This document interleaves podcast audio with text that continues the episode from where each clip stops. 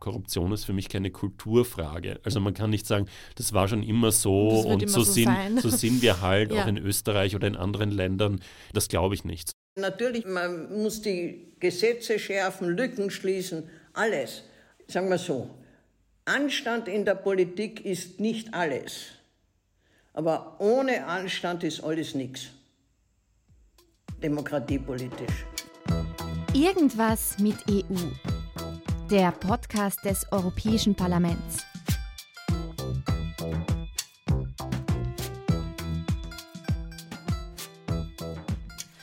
Hallo allerseits und ein europäisches neues Jahr wünsche ich euch allen. Willkommen zur ersten Podcast-Folge dieses Jahres, zur vierten Folge des Podcasts Irgendwas mit EU.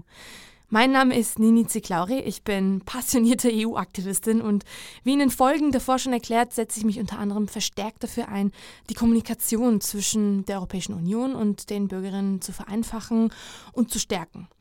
Bei Irgendwas mit EU bekommt ihr aber alles wie immer kurz, knackig und auf den Punkt. Und in dieser Folge geht es speziell um die Themen Transparenz, Lobbying und Korruption innerhalb der EU. Was ist Korruption? Wo fängt sie an und was hat das eigentlich alles mit Transparenz zu tun? Ist Lobbying automatisch schlecht? Und warum ist es wichtig für die Demokratie, sich über all das Gedanken zu machen?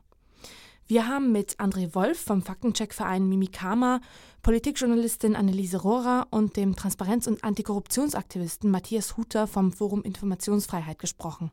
Katharina Pacher liefert uns wie immer ein paar Fakten aus dem EU-Parlament und außerdem haben wir den ersten Vizepräsidenten des Europäischen Parlaments Ottmar Karas interviewt und junge Menschen auf den Straßen gefragt, was sie dazu zu sagen haben. Man hört ja oft, die EU sei so korrupt. Ob da was dran ist, habe ich mit André Wolf besprochen. Er ist Internetexperte, Faktenchecker und bekannt durch die Rechercheplattform Mimikama sowie sein Buch Angriff auf die Demokratie.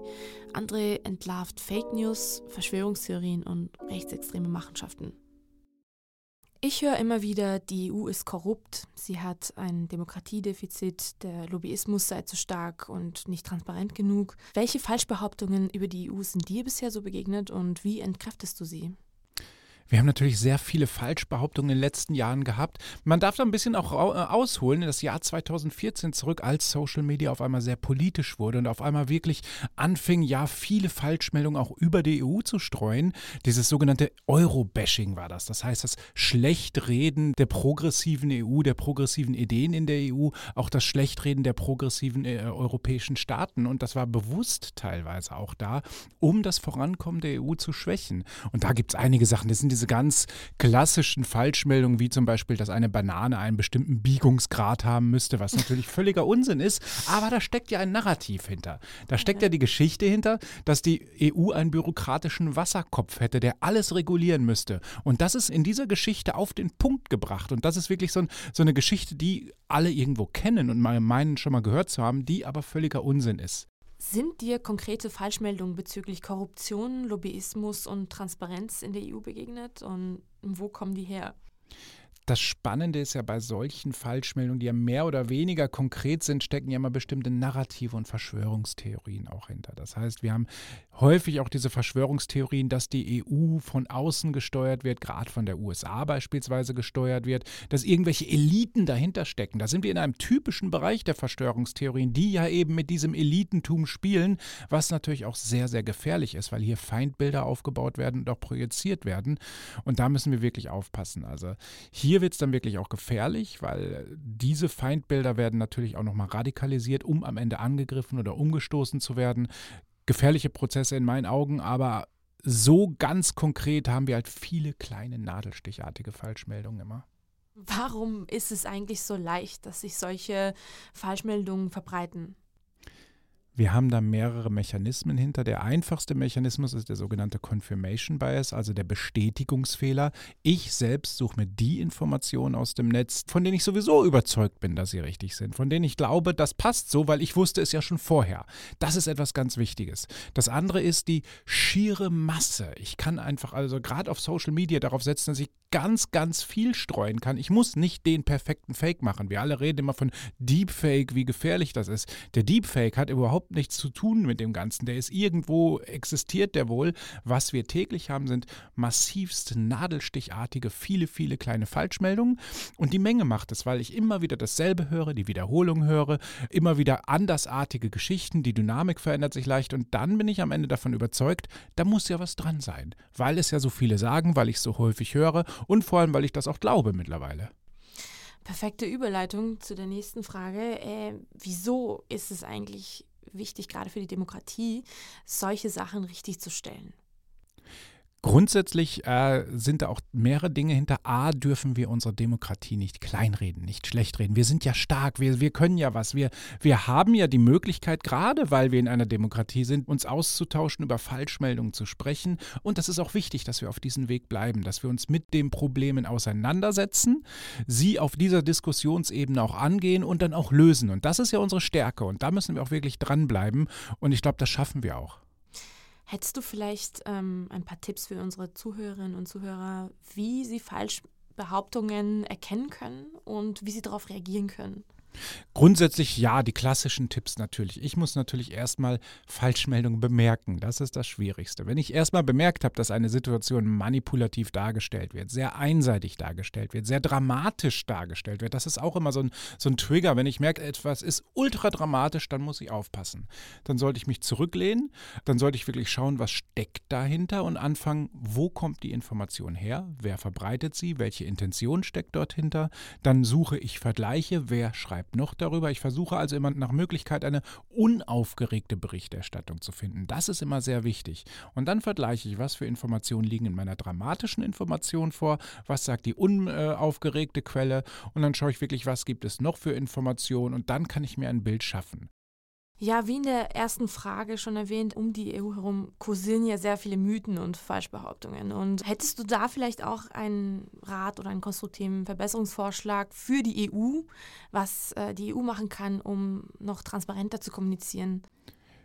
In der Kommunikation müsste ich jetzt ein wenig in mich gehen, aber generell an alle EU-Staaten, weil ich ja so ein fürchterlicher Bildungsromantiker bin, mhm. setze ich immer darauf, bitte, bitte macht das, macht das Geld für die Bildung locker. Also nicht nur im Bereich der Schulen, auch im Bereich der Erwachsenen. Wir haben so viele Möglichkeiten, mit Erwachsenen auch zu sprechen. Da muss nicht irgendein ein schulischer Unterricht her. Ich muss nicht ja mit dem erhobenen Zeigefinger Informationen oder Inhalte erklären, sondern ich kann auch unterhaltsam Inhalte verbreiten. Und da müssen wir drauf setzen. Wir haben haben nun mal Social Media da, das Internet da, das ist gut so. Ich bin kein Gegner, das darf man nie falsch verstehen. Im Gegenteil, ich möchte, dass wir da alle gut mit umgehen und dazu bedarf es halt, dass wir auch wissen, wie das funktioniert. Wir müssen wissen, wie, wie Social Media Plattformen funktionieren, was ist deren Ziel natürlich, wie funktionieren Algorithmen, warum passiert das alles so, warum kriege ich ständig Drama um die Ohren gehauen. Das muss ich wissen und dann kann ich mich damit auseinandersetzen. Und das wäre wirklich meine Hoffnung, dass da massivst in die Bildung natürlich investiert wird. Transparenz ist immer etwas Wichtiges, ganz klar. Ich muss natürlich immer ehrlich bleiben. Es tut manchmal auch weh. Manche Wahrheiten tun einfach weh. Nur am Ende komme ich halt auch als Gewinner raus, als wenn ich immer nur lüge. Lügen ist immer der falsche Weg in meinen Augen. Was bedeutet das eigentlich, Transparenz? Wir haben jemanden gefragt, der sich beruflich damit beschäftigt. Matthias Hutter ist Generalsekretär des Forum Informationsfreiheit. Die Initiative setzt sich unter anderem für ein Transparenzgesetz und die Abschaffung des Amtsgeheimnisses in Österreich ein und verleiht jedes Jahr symbolisch die Mauer des Schweigens, in Anführungszeichen. Ähm, das ist ein Negativ-Award für besondere Verdienste um die Verweigerung amtlicher Antworten. Was bedeutet Transparenz eigentlich in einer Demokratie? Naja, Transparenz bedeutet für mich, dass wir wissen dürfen, dass wir wissen dürfen, was passiert mit den Steuergeldern, die wir zahlen, was machen die, die in der Verwaltung das Sagen haben, die politische Entscheidungen treffen. Also, dass wir in einer Demokratie nicht nur alle vier Jahre, alle fünf Jahre zur Wahl gehen und eine Stimme abgeben und sozusagen dann auch die Verantwortung abgeben und darauf vertrauen, dass die Politik und die Verwaltung schon alles richtig machen, sondern dass wir auch wirklich ähm, kontrollieren können als Öffentlichkeit, dass wir selber nachvollziehen können, was passiert eigentlich, dass wir keine Untertanen sind, die sozusagen alles akzeptieren müssen, was passiert, sondern dass wir wirklich auch uns einbringen können und selbst kontrollieren können. Kannst du unsere Zuhörerinnen erklären, was macht die EU eigentlich in Sachen Transparenz im Vergleich zu Österreich oder auch zur UN? Also die EU hat in gewissen Bereichen sozusagen die Macht oder das Recht, Standards vorzugeben, die dann in allen Ländern umgesetzt werden müssen. Aber es wird dann ein bisschen komplex, weil es gibt dann eben einige Bereiche, wo die EU sozusagen zuständig ist und dann gibt es andere Bereiche, wo nur die Mitgliedstaaten die Entscheidungen selber treffen können. Und das ist zum Beispiel der Bereich, äh, wo Österreich keine Vorgaben von der EU hat, ist eben wie transparent muss die Verwaltung sein, muss die Politik sein, was dürfen die Bürger wissen. Da gibt es keine EU-Regeln und deswegen ist Österreich hier wirklich absolutes Schlusslicht etwa. Aber es gibt dann andere Bereiche, das hängt oft zusammen, gibt es irgendwie einen Zusammenhang mit der Wirtschaft, mit dem Wettbewerb in Europa. Also etwa wenn es darum geht, wie äh, müssen Aufträge vom Staat an Firmen ausgeschrieben werden? Wer darf sich da bewerben? Da gibt es zum Beispiel dann Standards, die die EU vorgibt. Oder jetzt, aktuell gibt es eben beispielsweise eine Regelung, wo Österreich hintenher ist. Also eigentlich haben wir das noch nicht umgesetzt, aber da geht es darum, dass die geschützt werden, die Falsches und Fehlverhalten aufdecken. Also da, das sind die sogenannten Hinweisgeber oder auf Englisch Whistleblower. Also wenn ich jetzt in einem Unternehmen arbeite, oder in der Verwaltung und ich sehe, dass jemand was falsch macht. Ja. Es ist illegal, es ist vielleicht nicht unbedingt ganz klar illegal oder es ist einfach ein Fehlverhalten. Also es kann sein, jemand äh, wird bestochen oder verlangt Schmiergeld oder ähm, jemand belästigt andere oder es wird äh, sozusagen die Umwelt geschädigt oder es werden andere Leute gefährdet, weil Nahrungsmittel verunreinigt sind beispielsweise. Also wenn ich das aufdecke, müsste ich geschützt sein. Ich darf dann meinen Job nicht verlieren, ich darf da keine Konsequenzen halt erleiden nur weil ich sozusagen ein Fehlverhalten aufdecke. Da gibt es eben eine neue Regelung der EU, die alle Staaten umsetzen müssen und Österreich ist da leider hinten nach. Und was dann auch wichtig ist, die EU kann dann immer nur einen Mindeststandard vorgeben. Also ist, die EU beschließt einen Kompromiss, wo alle Staaten und das EU-Parlament damit leben können.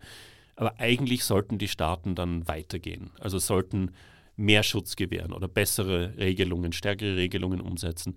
Und da gibt es dann in Österreich, was jetzt eben diesen Hinweisgeberschutz angeht, zum Beispiel, will Österreich immer nur die Mindeststandards umsetzen, will nicht wirklich viel weitergehen und das ist immer schade.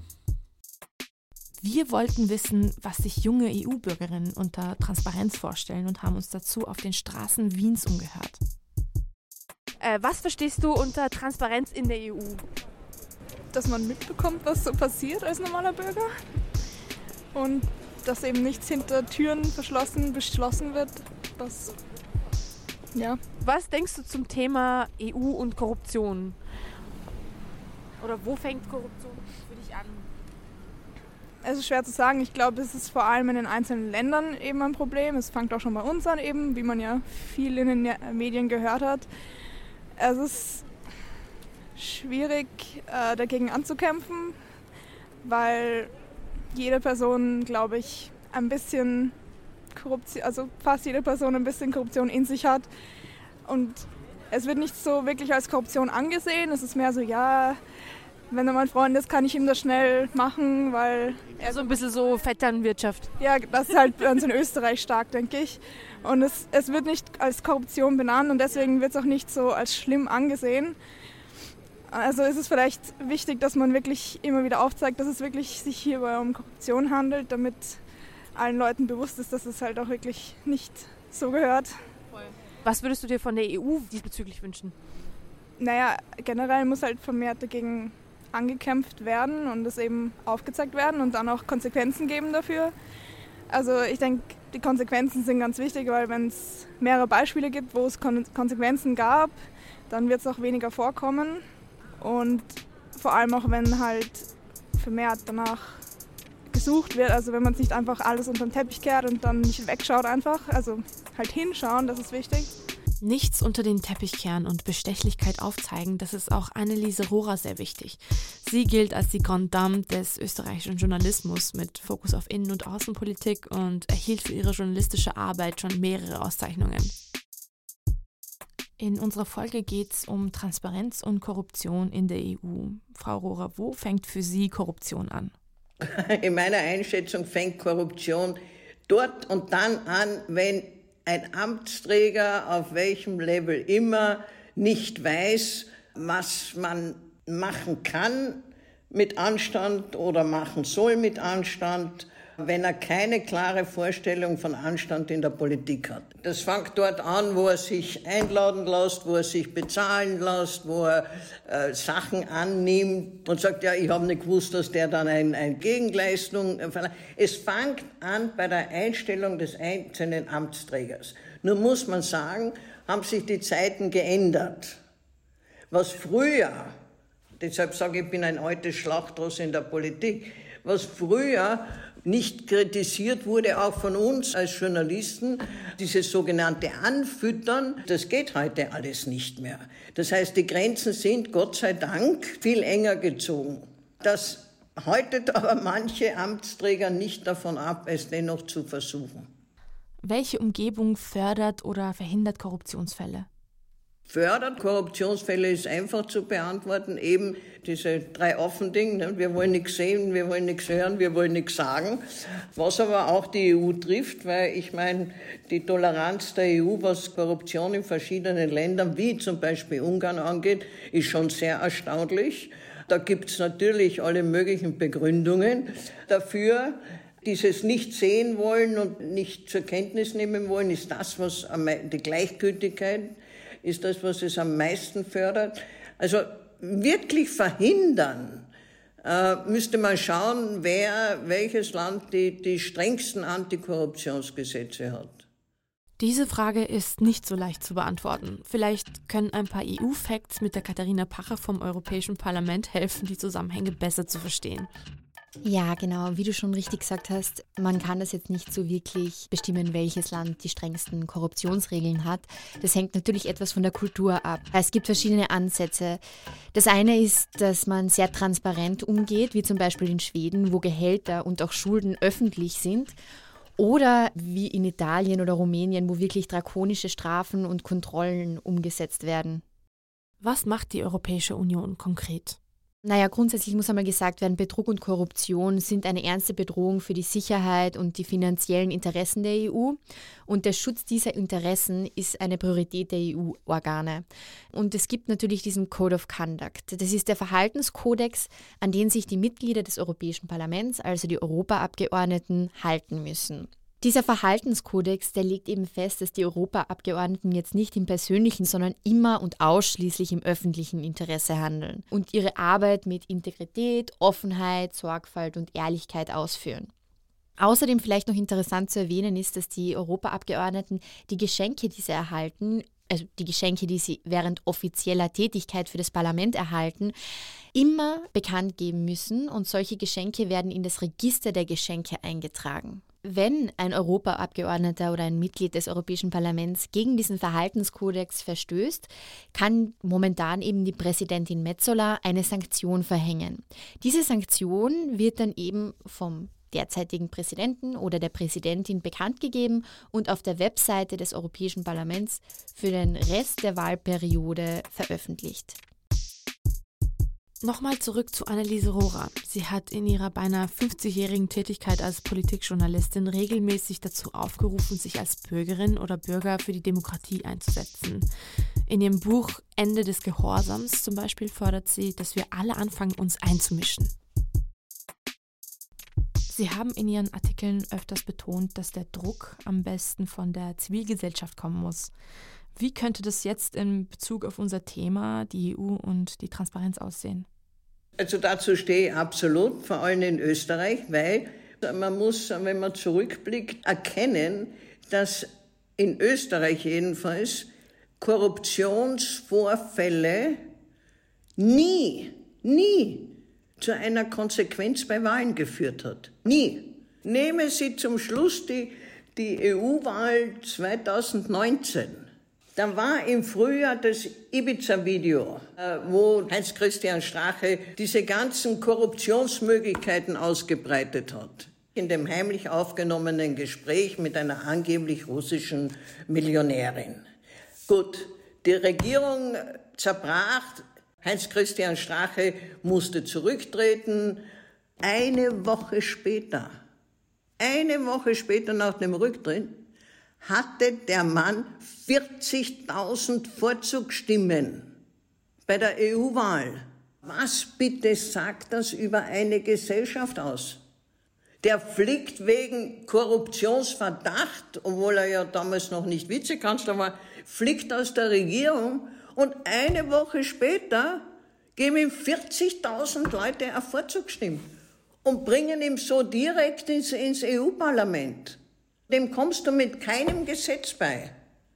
Und wenn das funktioniert hätte, was sagt das den anderen Politikern? In Wahrheit kannst du machen, was du willst. Also in Österreich, wenn Sie andere Fälle finden in anderen Ländern, fein, ich habe es im Moment nicht parat, aber in Österreich wurde noch nie Korruption bei einem Wahlgang bestraft. Und solange das nicht der Fall ist, und da liegt die Verantwortung bei der Zivilgesellschaft. Das, das ist meine, meine Rede. Dann komme ich wieder auf die Politik. Du musst die Jungen in den Schulen dafür sensibilisieren. Du musst den Jungen sagen, das geht nicht. Das ist aber in einer Gesellschaft, die Jahrzehnte, wieder Österreich, die Jahrzehnte Postenschacher, Interventionen, Abkürzungen als Kavaliersdelikt gesehen hat. In einer Gesellschaft, wo viele, ob einer gewissen sozialen Schicht, von dieser Kleinkorruption profitiert haben, ist das wahnsinnig schwer. Aber nur so kommst du bei. Du musst die Leute sensibilisieren. Du musst den Leuten sagen, okay, ihr habt es immer so gemacht. Ihr habt immer schon Beamtenkuverts zugesteckt habt immer schon argumentiert, wenn ich es nicht mache, macht es ein anderer. Aber für die Zukunft des Landes müsste damit Schluss sein. Was könnte verbessert werden, dass alles transparenter wird und nicht so sehr zu Korruption neigt auf EU-Level? Haben Sie Vorschläge, was man da strukturell ändern könnte? Es ist immer die Rede, was kann man strukturell verändern, was kann man strukturell verbessern. Das Gesetz und jenes Gesetz. Es geht nicht darum. Es geht um die Einstellung. Es müsste sozial viel stärker geächtet werden, auf jeden Level. Transparenzgesetze, ähm, ja, man kann Lücken schließen, aber man wird es nie beseitigen, wenn man nicht generell eine Einstellung kriegt, wo einfach Korruption sozial geächtet wird. Und nicht, naja, der macht's und der macht's und immer war schon so und ja, ist ja nicht so schlimm und ist ja nicht so viel Geld und er hat ja eigentlich gar kein Geld genommen, sondern sich nur anbieten lassen. All diese Entschuldigungen, die es in der Politik gibt. Es geht um die Einstellung. Und das ist wahrscheinlich eine Bildungssache. Wahrscheinlich. Natürlich, man muss die Gesetze schärfen, Lücken schließen, alles. Aber wenn du sagen wir so, Anstand in der Politik ist nicht alles. Aber ohne Anstand ist alles nichts. Demokratiepolitisch. So ist es. Anstand ist wichtig, weil er eine wichtige Rolle bei der Schaffung einer Kultur der Achtung und des Respekts in der politischen Sphäre spielt. Es bedeutet, dass Politikerinnen sich gegenseitig mit Würde und Respekt behandeln, unabhängig von ihren politischen Positionen, dass sie sich fair verhalten und nicht versuchen, andere politische Akteure durch Beleidigungen, Drohungen oder ähnliches zum Schweigen zu bringen. Genauso unverzichtbar ist der Anstand in der Politik auch, um ein Klima der Vertrauenswürdigkeit und des Dialogs zu schaffen, um gute politische Entscheidungen für die Lösung komplexer Probleme treffen zu können. Ohne Anstand gibt es also keine Kultur der Toleranz und des Verständnisses, in der alle Stimmen gehört werden und es keine Diskriminierung aufgrund von Rasse, Religion, Geschlecht oder Herkunft gibt. Ja, Anneliese Rohrer hat recht. Ohne Anstand in der Politik ist definitiv alles nichts. Und dazu passt auch unser nächster Gast. Wie ihr wisst, haben wir ja in jeder Folge auch einen EU-Abgeordneten im Podcast. Diesmal ist es Ottmar Karas. Er war von 1983 bis 1990 Abgeordneter zum österreichischen Nationalrat und seit 1999 ist er Abgeordneter im EU-Parlament. Derzeit ist er der erste Vizepräsident des EU-Parlaments und engagiert sich außerdem in der überparteilichen Initiative Bürgerinnenforum Europa. Wann haben Sie sich zum ersten Mal als Europäer gefühlt? Gibt es einen Moment, der Sie zu einem überzeugten Europäer gemacht hat? Ich bin sehr rasch in meinem Leben draufgekommen, dass die Zukunft Österreichs engstens mit der Zukunft Europas verbunden ist, dass wir Grenzen der Vergangenheit, Vorurteile der Vergangenheit niederreißen, überbrücken müssen, um Zukunft zu haben. Und ich habe sehr früh in meiner Tätigkeit als Obmann von Schülerorganisationen und Jugendorganisationen immer darauf getrachtet, dass sich Österreich als Mitglied der europäischen Idee fühlt und habe den Weg Österreichs in die Europäische Union mitbetrieben. Äh, daher ist es ein fließender Prozess bei der Debatte und bei der Suche nach der Aufgabe unserer Generation und nach der Aufgabe der Zukunft Österreichs und der Zukunft der Bürgerinnen und Bürger.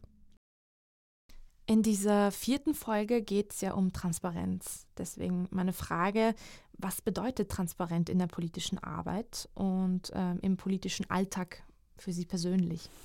Für mich persönlich bedeutet es, dass ich zu dem zu stehen habe, was ich mache, was ich sage, was ich entscheide, was ich schreibe, mit wem ich rede und wofür ich eintrete. Für mich bedeutet Transparenz, dass ich jeden Tag ein reines Gewissen habe und mich jeden Morgen in den Spiegel schauen kann für das, was ich tue. Sie haben in einem Interview Korruption als tödlichstes Gift der Demokratie bezeichnet. Wo fängt Korruption für Sie an in Ihrem Verständnis? Ich stehe zu diesem Satz. Korruption, wie jedes Fehlverhalten, nagt am Vertrauen der Bürgerinnen und Bürger in die europäischen Institutionen und in das politische Handeln von Institutionen und Personen. Und das Wichtigste in der Demokratie ist Vertrauen, Glaubwürdigkeit und Verlässlichkeit. Das ist für mich ganz entscheidend. Und ich sage immer, politische Verantwortung beginnt nicht und endet nicht mit dem Strafrecht. Es beginnt viel, viel früher, eigentlich schon mit der Personalauswahl, und daher geht es mir um die Integrität der politisch Handelnden, um den Anstand, den Mut, die Verantwortung und die Bereitschaft, transparent tätig zu sein, statt zuzuschütten, zuzudecken, sich abzuducken. Was könnte man machen, um sich gegen Bestechlichkeit oder Lobbying zu wehren, in Anführungszeichen? Wie gehen Sie damit um, dass Sie quasi transparent handeln? Ja, auch die Transparenz, habe ich ja zuerst gesagt, beginnt bei der eigenen Verantwortung. Mit wem treffe ich mich?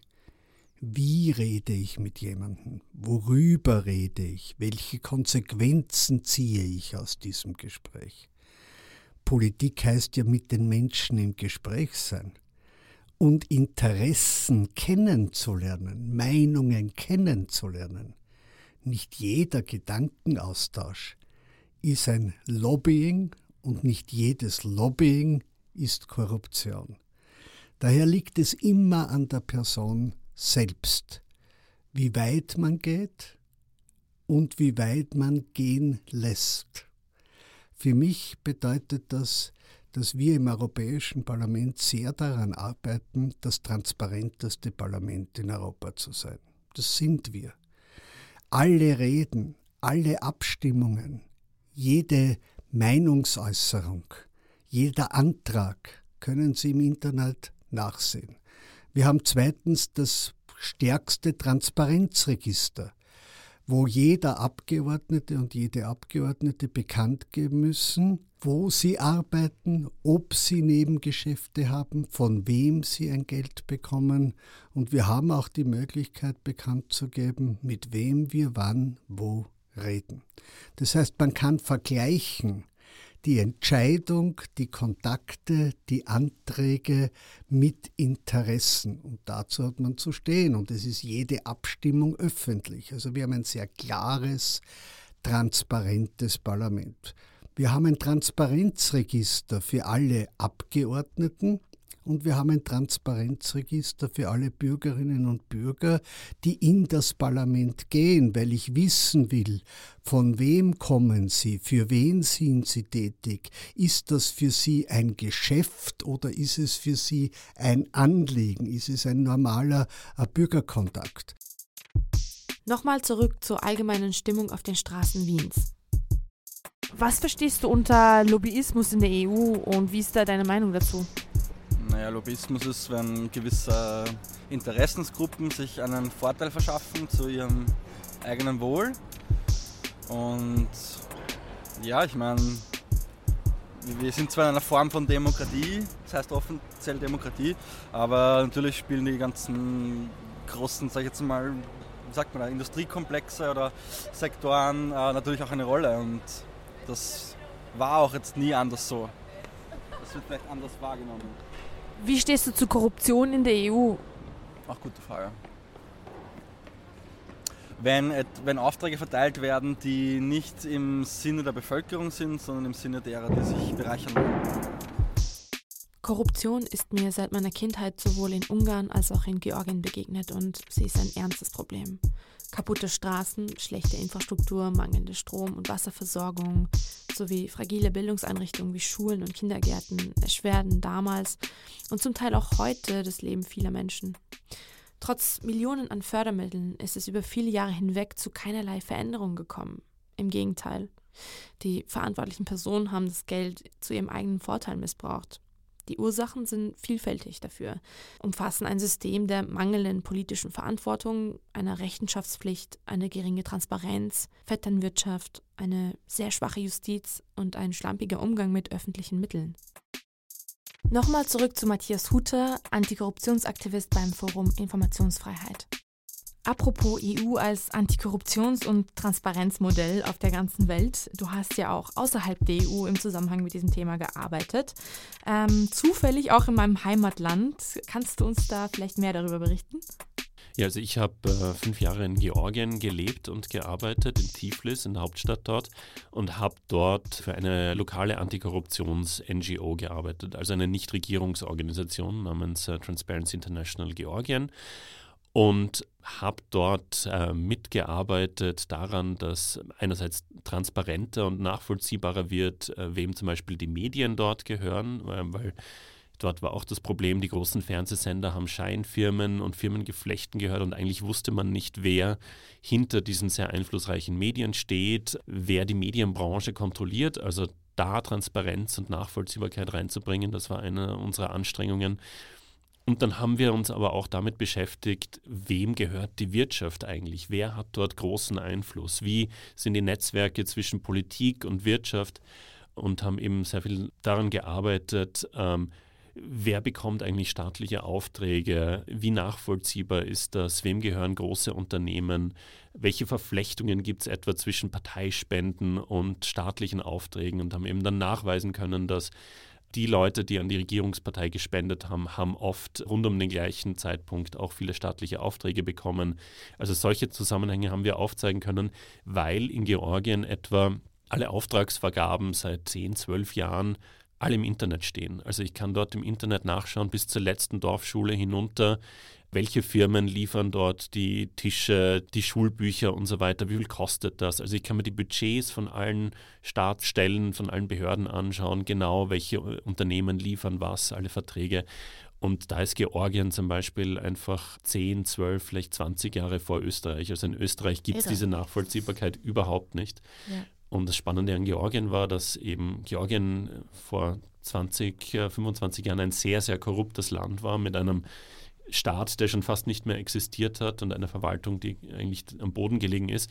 Und heute ist es ein doch äh, durch viele Reformen, sehr innovative Zugänge, funktioniert das alles. Also Korruption ist für mich auch, und das ist vielleicht eine Lehre, die ich daraus gezogen habe, Korruption ist für mich keine Kulturfrage. Also man kann nicht sagen, das war schon immer so und so, so, sind, so, sind, wir halt ja. auch in Österreich oder in anderen Ländern. Das glaube ich nicht, sondern Korruption ist etwas, das... Das kann man ändern? Das kann man ändern, genau. Und das kann man EU? durch Regeln äh, genau. äh, ändern und man kann die Anreize, die Leute haben, korrupt zu sein oder nicht korrupt zu sein, das kann man sehr einfach ändern. Und die EU spielt da auch eine, Genau. eine wichtige Rolle, weil wenn zum Beispiel neue Länder zur EU Mhm. kommen möchten, dann schaut die EU sehr genau darauf, wie sind da die Institutionen, also funktioniert da die Kontrolle im Staat, wie transparent ist der Staat, wird alles unternommen, um zu verhindern, dass Gelder gestohlen wird und so weiter. Also da gibt es sehr genaue und sehr strenge Vorgaben.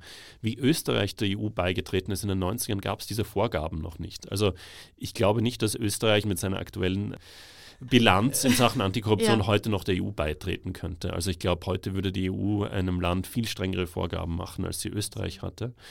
Und die EU, und das ist auch ganz spannend, die EU schaut jedes Jahr, macht es für jedes Land einen eigenen Bericht, der heißt dann Rule of Law Report. Also wie schaut es eigentlich aus? Halten sich die Staaten an die eigenen Gesetze? Wie wird das umgesetzt? Gibt es eine unabhängige Justiz?